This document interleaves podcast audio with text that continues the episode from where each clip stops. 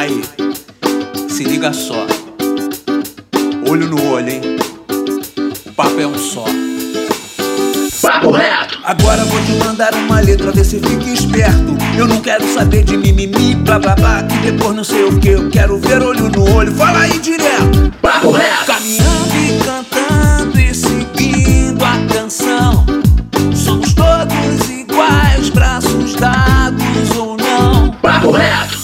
Fala, meu querido e minha querida, meu consagrado e minha consagrada. Você, rapá, nosso jovem brasileiro. Ó, como sempre, nesse programa maravilhoso promovido pelo Instituto Reação, não tem dois papos, não tem papo torto, irmão. Hoje tem papo reto nesse podcast. Vamos abordar o seguinte tema: jogador de futebol. Pula, cai, levanta, mete gol, chuta, cabeceia, vibra e agradece. Quem é que não sonhou em ser um jogador de futebol? Pois é, o jogador de futebol, um dos principais profissionais dessa área, que faz parte da cultura brasileira.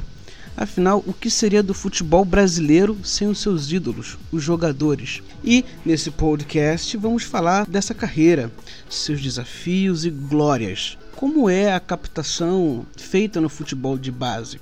O que é avaliado numa peneira? Como é o planejamento dessa carreira? E dicas para quem quer seguir. Quem vos fala é o Pedro Aurélio, educador do Instituto Reação. E vamos construir esse debate junto com os nossos mediadores, que são os educadores do Instituto. Gilson Jorge. Fala, Gilson. Olá, gente, tudo bem? Eu sou um verdadeiro perna de pau. Lindo, maravilhoso. E a Mariana Barbosa. Bar Barbosa. Caraca, que sobrenome. Fala, Mari. Olá, pessoal. Prazer estar aqui com vocês e como brasileira, sou apaixonada por futebol. E a nossa aluna, pois é, agora nossa aluna faz parte dessa equipe linda de mediadores, a Ludmilla. Oi, Lud. Oi, tudo bem? Eu sou da OB 4 e eu sou muito fã do Botafogo e eu queria uma camisa autografada, por favor. além, além dos nossos convidados, que são o técnico da equipe sub-20 do Botafogo, Marcos Soares. Oi, Marcos. Oi, Pedro. Oi, amigos. É um prazer estar com vocês aqui. Vai ser muito legal a gente debater um pouquinho sobre essa carreira, tanto de jogador como de treinador de futebol. Isso. E o ex-jogador, revelado pelo Fluminense, o Vasco, e também jogou no Japão pelo Nagoya Grampus e também com passagens pela seleção Alexandre Torres. Oi, Alexandre. Oi, boa tarde. Prazer estar falando aqui com vocês. É muito legal aí nosso papo. Show de bola. Quem vai começar mandando o papo dessa vez será a educadora Mariana Barbosa. Manda o papo, Mari. Olá, pessoal. Vou começar a minha pergunta desse podcast é querendo conhecer um pouco mais da carreira de vocês, né? Então vou pedir que cada um dos nossos convidados faça um resuminho aí dos percalços né, e as glórias que vocês tiveram na carreira de vocês. Pode começar, Marcos, por favor? Obrigada. Claro, claro, um prazer. Então, eu joguei em equipes pequenas do Rio de Janeiro, é, joguei também num, num, time da Bahia, joguei alguns anos em Portugal e na Malásia. Essa foi a minha carreira como jogador de futebol. Em 2007 eu aposentei em Brasília e aí comecei sendo estagiário do Brasiliense e aí participei em várias etapas do Brasiliense, sendo treinador da Sub-20, treinador profissional,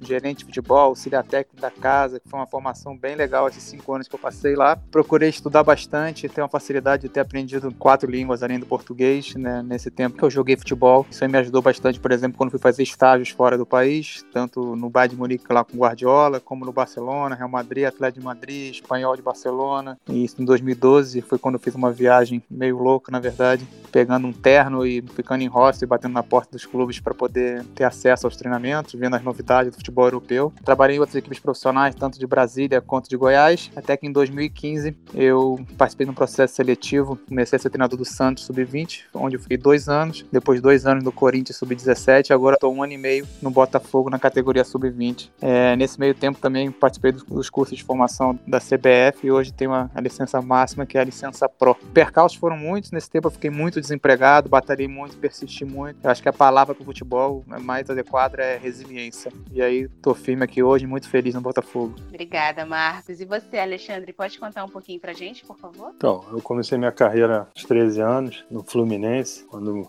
ninguém aí desse grupo era nascido, em 1980. Joguei nas categorias de base Fluminense até 86 e então como profissional, joguei mais 17 anos. Joguei é, no Fluminense, depois eu fui contratado pelo Vasco, joguei três anos e meio no Vasco e fui jogar no Japão, onde eu fiquei por cinco anos e meio. Depois retornei para encerrar minha carreira mais dois anos e meio no Vasco. Depois disso eu trabalhei em vários setores aí de futebol profissional, fui auxiliar técnico, fui diretor de futebol, fui olheiro.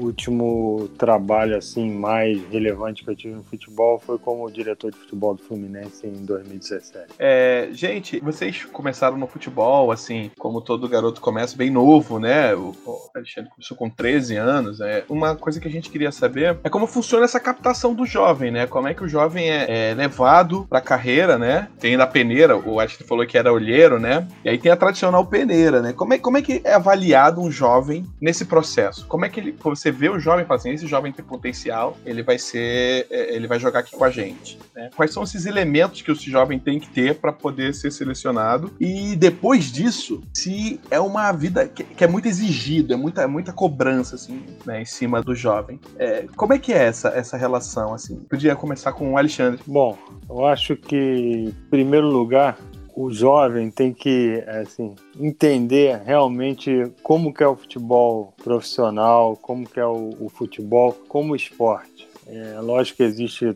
é, uma glamorização da, da carreira de, de jogador de futebol. O jogador está aí a, a, toda hora vendo né, esses salários que são pagos para as grandes estrelas do futebol, mas a realidade do futebol não é. Futebol é um, é um esporte que demanda muito, muito sacrifício pessoal, é, nem sempre a, o jogador consegue ter essa carreira vitoriosa, nem, nem, nem tanto por saber jogar futebol, por ter talento por, e essas coisas, mas às vezes o jogador, o funil é muito apertado, não tem vaga para todo mundo, e o jogador acaba não, não conseguindo né, jogar nos grandes clubes, ter uma carreira vitoriosa e acaba ficando pelo meio do caminho ou então é, jogando em clubes de menor investimento e não tendo aquela realizar aquele sonho de fazer uma independência financeira, de conseguir os grandes contratos, de, de jogar num, num clube de, de, grande porte, não só no Brasil como no exterior. Acho que o grande segredo, a grande, o que a gente tem que tentar passar para a garotada que está começando agora é o amor pelo esporte. O garoto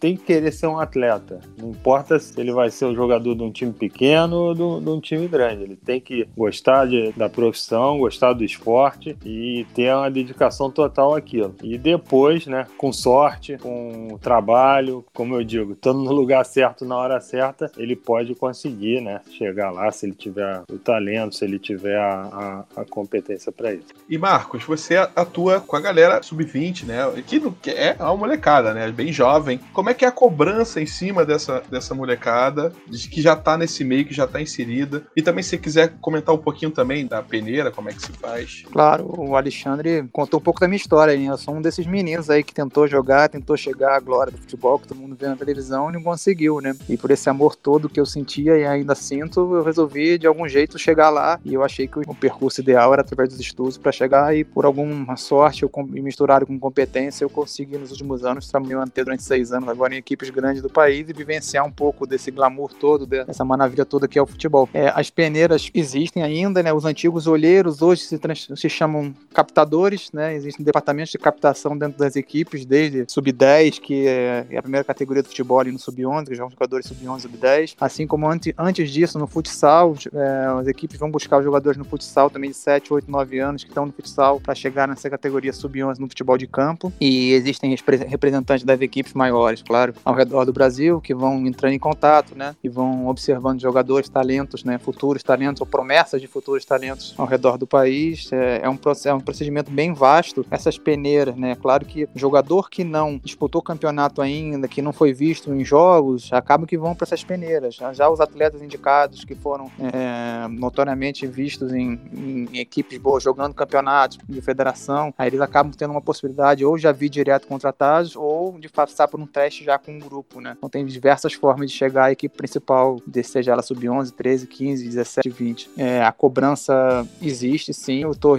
falou um aspecto perfeito que a pessoa, o menino não tem só que ser jogador de futebol, tem que ser atleta. Ele tem que saber que para chegar onde ele quer, atingir esse sonho, ele vai ter que abrir mão de final de semana, vai ter que abrir mão de férias às vezes, vai ter que abrir mão de feriado, né, de viagens, é, de muita coisa, de convívios, né? Ao mesmo tempo vai ter que levar em consideração a escola. Então parece muito simples, vai ter que morar às vezes em concentração, parece muito simples, mas a vida desses meninos é muito difícil. A concorrência é enorme. Cada 10 crianças, meninos, né? Talvez 8, 9 queiram ser jogadores de futebol, então a concorrência é gigante. O funil vai diminuindo, sem dúvida nenhuma, vai, vai apertando, vai apertando, até os que conseguem sobreviver até o profissional e chegar lá e fazer a sua independência financeira. É verdade, né? Se imaginar essa proporção de quantos jovens querem ser jogador de futebol só que no Brasil existem os 12 grandes clubes, né? E também tem clubes médios. Quando você chega nesse lugar, isso já se afunila bastante. É, e a maioria dos jogadores, sim, né? São revelados assim através de peneiras e pela base. E é raro acontecer outro movimento, né? Alguém que venha da várzea. Acho que o último caso que eu, que eu ouvi falar foi o, aquele jogador, é, Leandro Damião,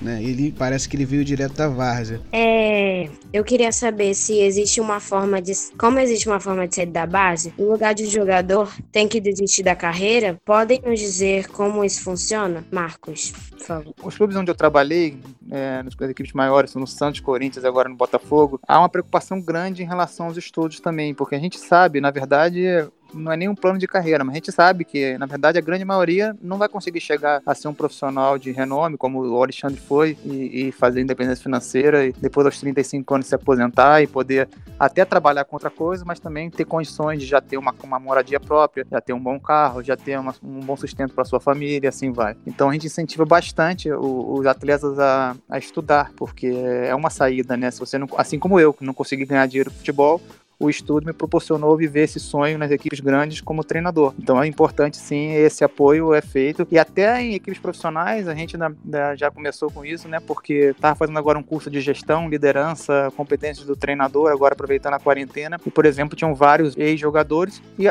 vários jogadores atuais que estão no final de carreira já pensando para frente. Então acho que essa parte está bem adiantada hoje no Brasil, né? Já é bem melhor do que antigamente. Falta muito para a gente percorrer, mas já que já é um caminho melhor, acho que as pessoas já são mais conscientes é, eu gostaria de comentar sobre isso, porque eu acho que nos clubes de futebol, independente do tamanho, seja grande ou pequeno, eu acho que poderia ser feito um trabalho, curso profissionalizante. O jogador, às vezes, que vem de fora, mora numa concentração, tem algum tempo livre, poderia aprender uma profissão, mas, é, sobretudo, isso aí no, nos clubes grandes, o professor Marco pode falar melhor do que eu. O garoto tem muita expectativa, as famílias têm muita expectativa, então acredito que eles vão ficar assim: poxa, mas eu, eu não quero aprender uma profissão, eu vou ser craque, eu vou ser jogador, eu vou ser. Então, assim, isso aí tem que ser muito bem trabalhado, porque, é, como a gente fala, é, pela nossa experiência, pelo que a gente está vendo aí diariamente no, nos clubes, o número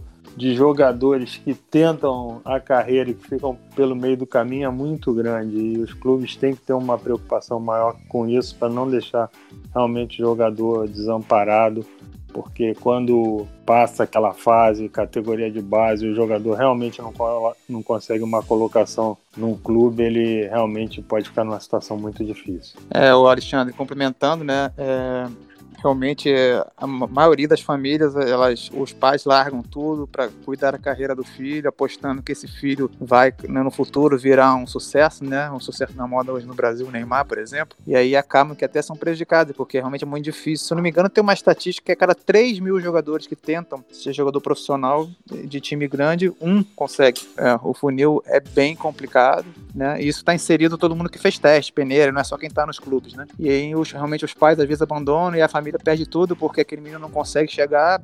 Ao mesmo tempo, esse menino é atrapalhado durante a carreira dele, porque ele carrega uma pressão muito grande, né? Um menino com 15, 16, 17 anos, pensar que se ele não conseguir chegar, ele vai deixar para trás mais 5, 10 pessoas na sua casa, né? Com, sem um futuro digno. Então é, é uma, uma situação bem complicada. Quanto aos estudos, aqui no Botafogo, por exemplo, é, o pessoal do Sub-20, pela idade, né? Já ter, na teoria terminado o segundo grau, a gente tem convênio com faculdade para eles poderem estudar e tem convênio com um curso de língua estrangeira também, para que está à disposição deles o número de bolsas suficiente para que eles possam aproveitar. A gente ainda está tentando melhorar isso, porque a adesão ainda não é tão grande, né? Mas com essa educação, com essa orientação, a gente está tentando que mais atletas possam também estudar e continuar estudando, na verdade, enquanto tentam ser jogadores. É, eu queria saber como um jogador se envolve com a torcida em momentos de tensão. O que é melhor se fazer com essa situação, Alexandre? Olha, é, realmente é, hoje eu tenho observado aí um comportamento um pouco mais agressivo por parte dos torcedores. Não era assim na, época que eu joguei. Havia um certo distanciamento, mas também acredito por causa de das novas mídias sociais ou capacidade aí do, dos torcedores se reunirem e se comunicarem e às vezes isso aí é usado de uma forma errada que não vai trazer benefício nenhum ao, ao clube, nem aos jogadores, nem, e muito menos aos torcedores. É, eu acho que a, a, melhor forma do jogador se relacionar com o torcedor é ele dentro de campo, dentro da sua vida profissional, exercer ali a sua profissão com responsabilidade, com zelo, é um jogador profissional, ele tira o seu sustento do futebol, ele tem que ele tem que pensar também que ele é um representante do clube, representa milhões de pessoas que são os torcedores do, dos grandes clubes e, e ele tem que se comportar como tal, treinando, sendo responsável, sendo profissional. Eu acho que dessa forma o torcedor também vai, vai reconhecer e vai demonstrar seu, seu respeito por esse jogador. Acho que é, é a melhor e única forma do jogador se relacionar bem com, com a torcida. E Marcos, como é que você fala com, com sua equipe, por exemplo, né? Qual é o trato que existe com os jovens diante dessa pressão da torcida, né? Para aquele jovem que vai subir o profissional? É, o, o bom do sub-20, o sub-20 vira e mexe, os jogadores estão junto aos atletas profissionais nos treinamentos, né? O, os treinadores da equipe profissional sempre pedem jogadores para completar treino, os jogadores que eles estão mais preocupados é, em dar sequência na carreira desses meninos, e então eles já, já forçam um convívio melhor com, né, com essas nuances todas da equipe profissional profissional. Ao mesmo tempo, a gente consegue fazer algumas palestras em cima disso, né? Hoje tem, a gente tem toda a equipe de base, tem assessoria de imprensa, tem assistência social, tem psicólogo, então há bastante instrução para eles, né? O Torres foi muito bem. Não há resposta melhor de relacionamento com a torcida do que você entrar e jogar bem e fazer o que tem que fazer, você ser regular, você não aparecer em festas, você não aparecer em coisas que não são ligadas ao futebol, né? Então, hoje em dia, com essa mídia social, todo mundo tem vontade de se expressar, todo mundo tem vontade de escrever, mas quanto mais ausência estiver estiverem nesse lado melhor, menos eles se mostrarem por coisas que não tem a ver com futebol, mais fãs eles vão ganhar porque eles vão render melhor, eles vão se preocupar muito mais com a carreira deles em si e a tendência é melhorar. Então existe esse contato nas equipes sim, da, do sub-20 já para frente com o profissional e eles já têm bastante noção do que pode e que não pode. Eles veem muitos exemplos na, nas próprias mídias, né, tanto sociais como na mídia de TV e jornal. Então hoje eu acho que há muito mais informação. Né? Acho que na época lá do Torres, lá atrás, era muito mais difícil, você tinha muito menos noção de informação, a informação não chegava a você. Hoje ela chega, se você for inteligente, você consegue gerir bem sua carreira. Gente, obrigada. Eu queria fazer uma pergunta para vocês. Aqui a gente tem falado muito, né, sobre esse encantamento que existe dentro do futebol, é, que talvez não pode corresponder com a realidade, mas vocês são profissionais, né, que conseguiram ter uma carreira dentro do futebol. E aí eu queria ter uma pergunta mais tem a ver com a trajetória de vocês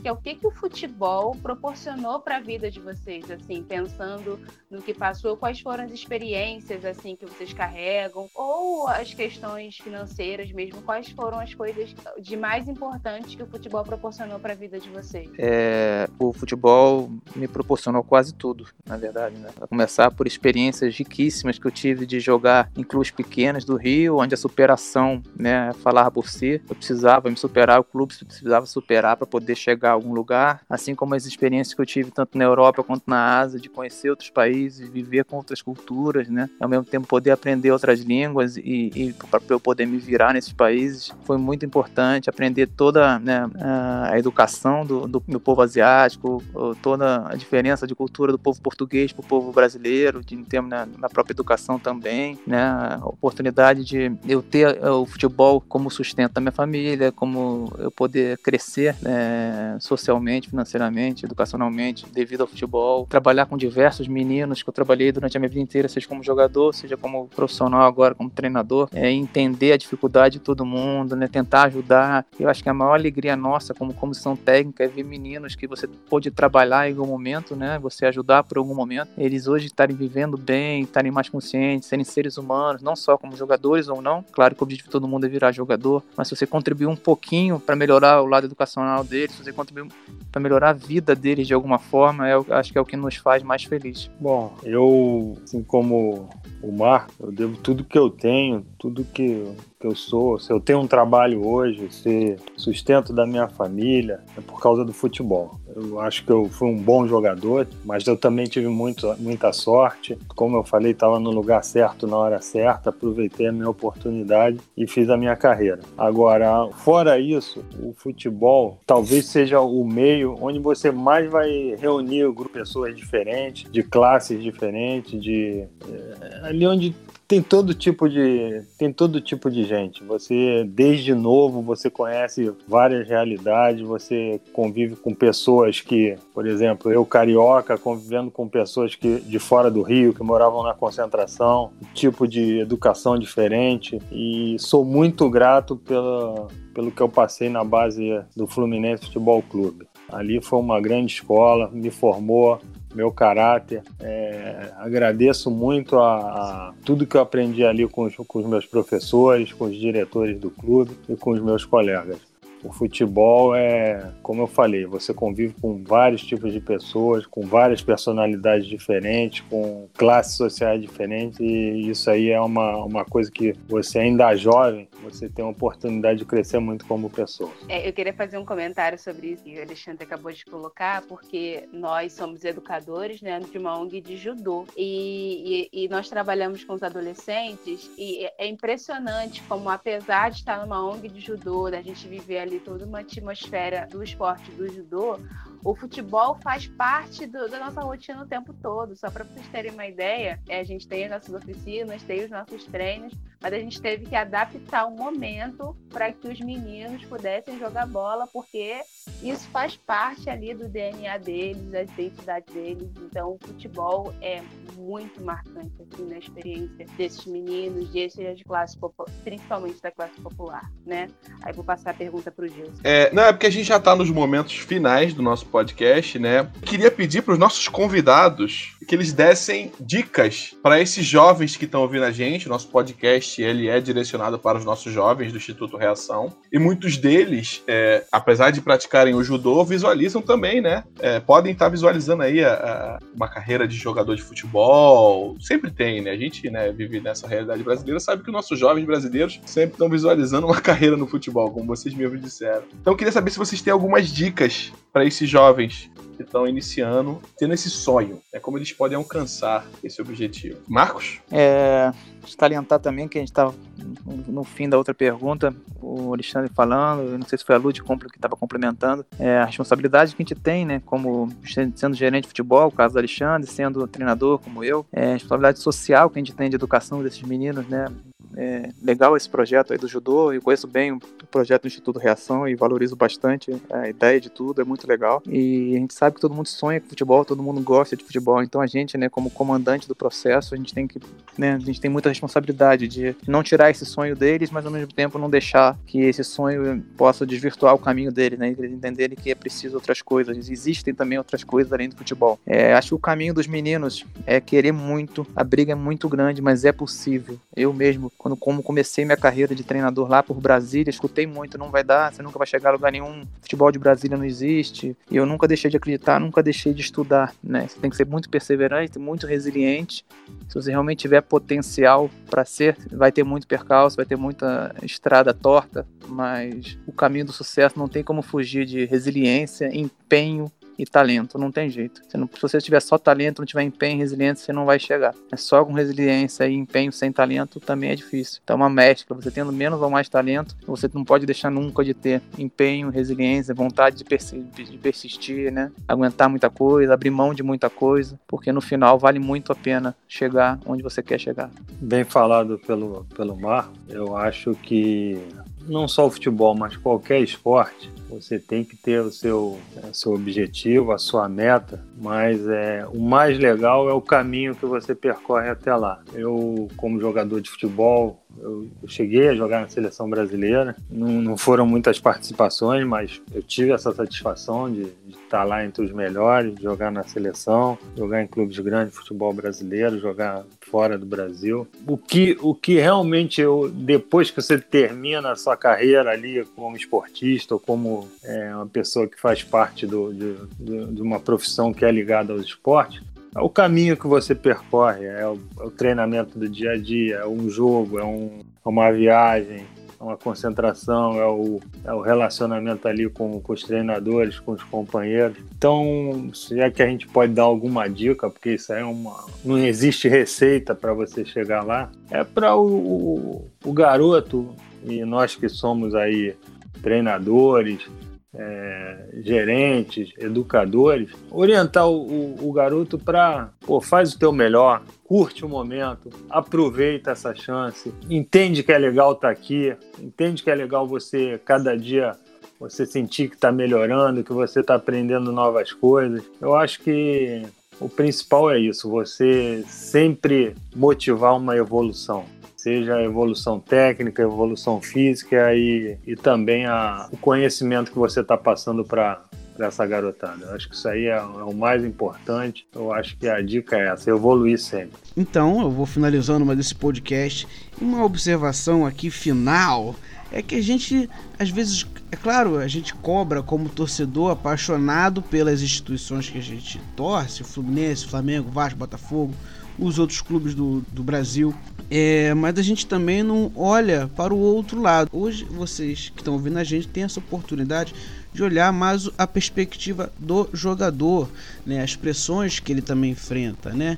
É, em sua carreira, quando jovem. É, às vezes ele tem que sustentar uma família inteira é, como foi o que o Marcos trouxe aqui pra gente. É, enfim, a gente tem que olhar por todos esses lados que o ser humano ele não é uma máquina, né? Ele tem o seu psicológico que com certeza é influenciado por todas essas questões que vão além do jogo de futebol. Fora a pressão da sua carreira em si, né? Seja para disputar uma final ou um jogo decisivo, enfim, é isso. E gostaria muito de agradecer aqui a todos vocês pela presença maravilhosa de vocês. Agradecer, nós agradecemos, eu, a Mariana e o Gilson e também a Ludmilla a você, Alexandre Torres, e também ao Marcos Soares. E também é, agradecer a Ludmilla que está aqui com a primeira vez no nosso podcast, tá? Ludmilla, nossa aluna da UB4. Ludmilla, você tem quantos anos? Eu tenho 12 anos. 12 anos e arrebentando, né, gente? Por favor. Muito bom. Isso aí. Mandou bem aí, hein, Ludmilla? Gostei. Valeu. É, é isso aí, tá bom, gente? Muito obrigado mesmo. Valeu. Tchau. Aí, se liga só. Olho no olho, hein? O papo é um só. Papo reto! Agora vou te mandar uma letra, vê se fica esperto. Eu não quero saber de mimimi, blá blá blá, que depois não sei o que. Eu quero ver olho no olho, fala aí direto. Papo reto! Sem essa de ficar me dando volta, confundindo, tá ligado? Já saquei, eu tô sentindo o pensamento, tá travado. Fala aí, mano, direto. Seu discurso sem ruído no trajeto.